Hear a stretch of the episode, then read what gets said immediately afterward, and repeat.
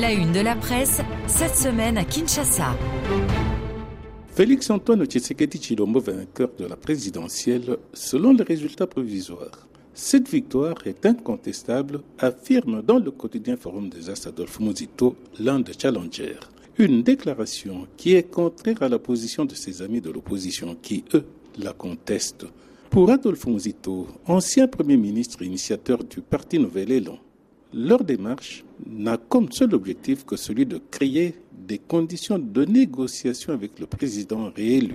Comment a-t-il triomphé? Titre de son côté le périodique Le Soft International qui affiche une photo du vainqueur, les bras levés en signe de victoire, entouré de son épouse Denise Nyakero et sa mère Marthe Kassalou, la veuve d'Étienne Tshisekedi.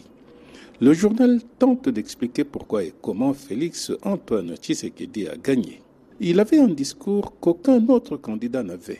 Dans les médias, il a eu le verbe requis appelant un chat un chat et a triomphé, explique le périodique qui précise trois verbatims porteurs qui ont fait mouche ces dernières semaines au pays et à l'étranger. Le conflit avec le Rwanda, la réponse à la création de l'Alliance Fleuve Congo et les candidats de l'étranger peut-on encore lire dans le soft international.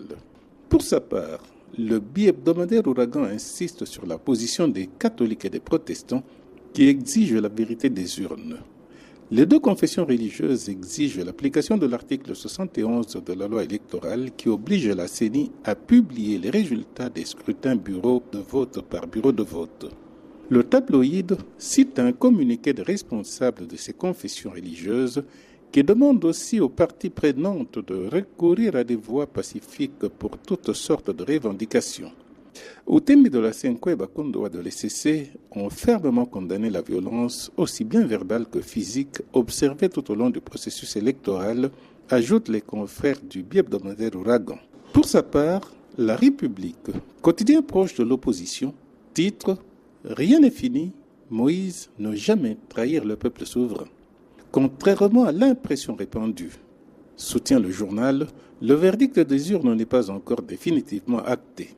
Non seulement la Cour constitutionnelle devra entreprendre de se rapprocher des attentes de la vérité exprimées par mains acteurs politiques et de la société civile, des consciences sont l'un d'ingurgiter la gageure servie par la centrale électorale, poursuit le journal qui écrit que Moïse Katumbi a rejeté les résultats et promet que, je cite encore le quotidien de la République, le temps de l'action est venu.